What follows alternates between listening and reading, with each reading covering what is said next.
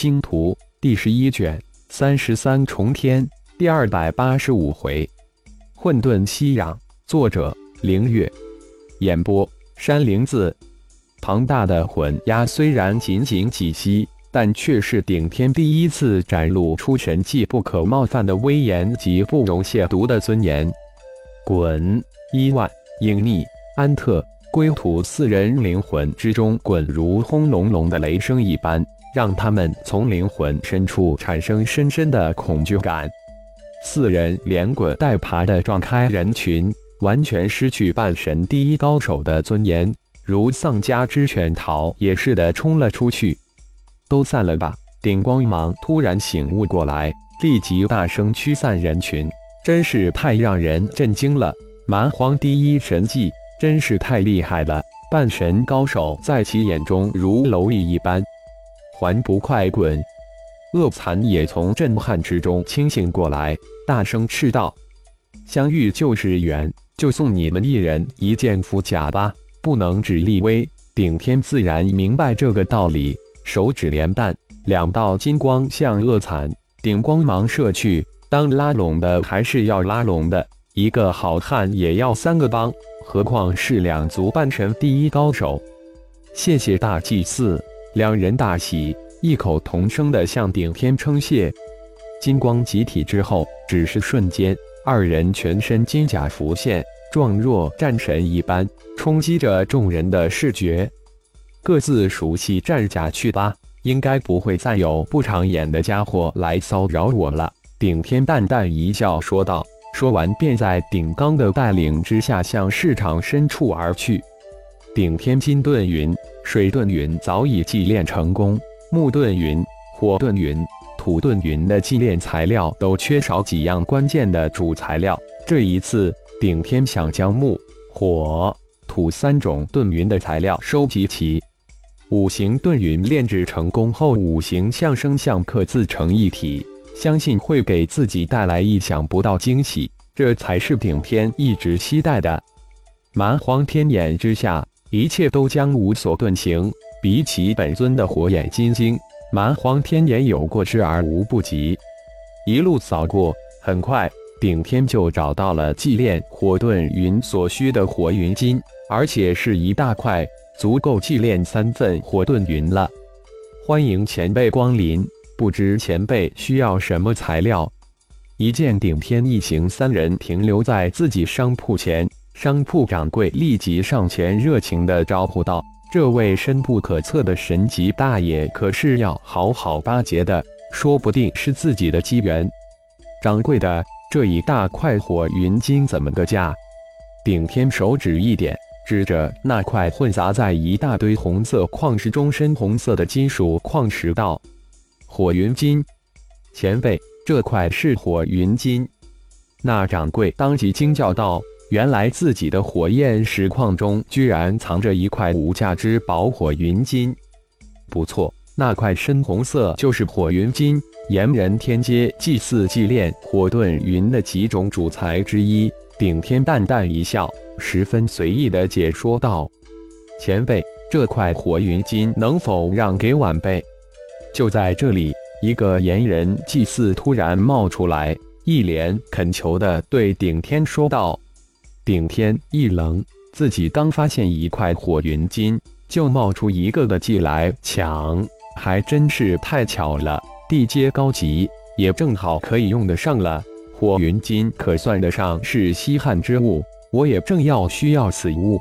不过，顶天的话拉得很长，其中的意思，在场的每一个都应该会明白。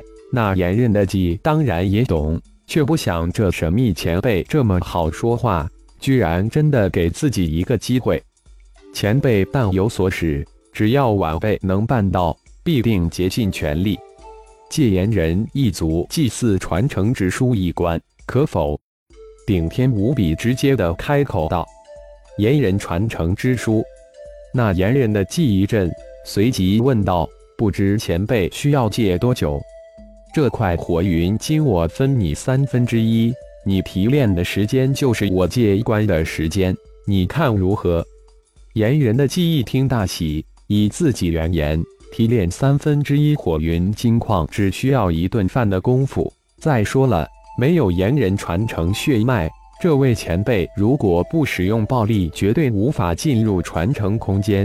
于是立即回答道：“好，就依前辈所言。掌柜的，看你的样子，也想要留一些火云金。这样吧，我也只需要三分之一，你开一个价。”掌柜那眼光透出的不舍，虽然一闪即逝，但自然逃不出顶天的魂石。晚辈祖爷爷也是一名的妓，晚辈想尽一份孝心，想来三分之一足矣。谢谢前辈成全，另外的火云金就送给前辈，就当是晚辈感谢前辈的恩情。掌柜感激涕零的回答道：“那我就不客气了。”顶天说完手一招。那块足有几百公斤的火云金矿石被射入手掌，随即手掌之上一道金光延伸而出，瞬间将这块火云金矿石分为三等份，一份收入自己的戒指之中，另二份分别向掌柜及那位高级的祭飘去。谢谢前辈。那位炎人的祭接过火云金。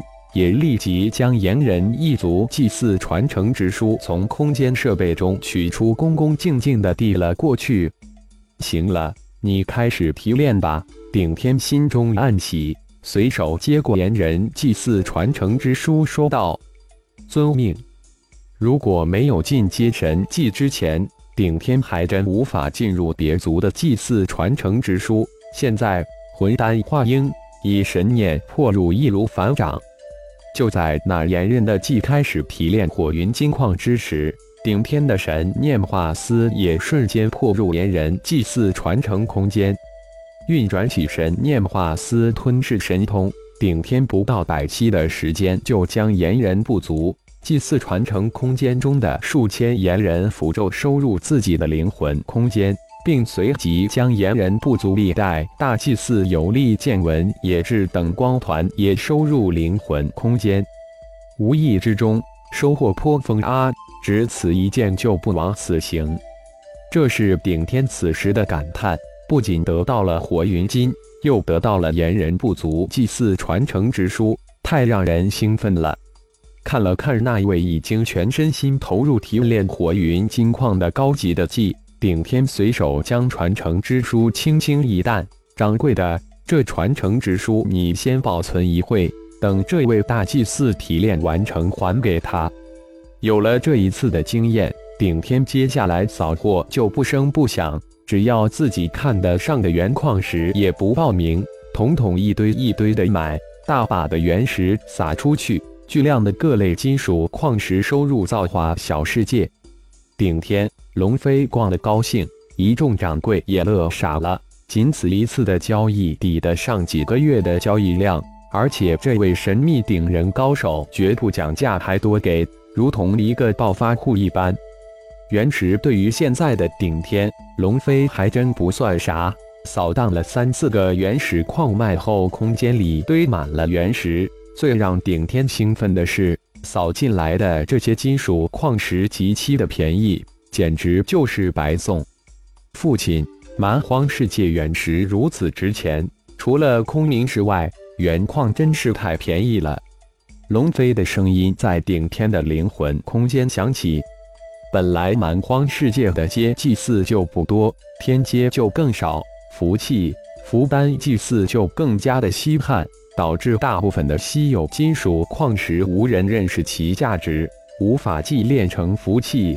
价值根本无法体现出来，只怕这才是金属矿石便宜的真正原因。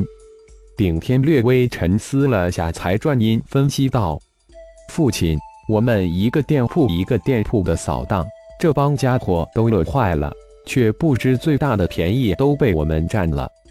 让他们乐吧，我们继续扫。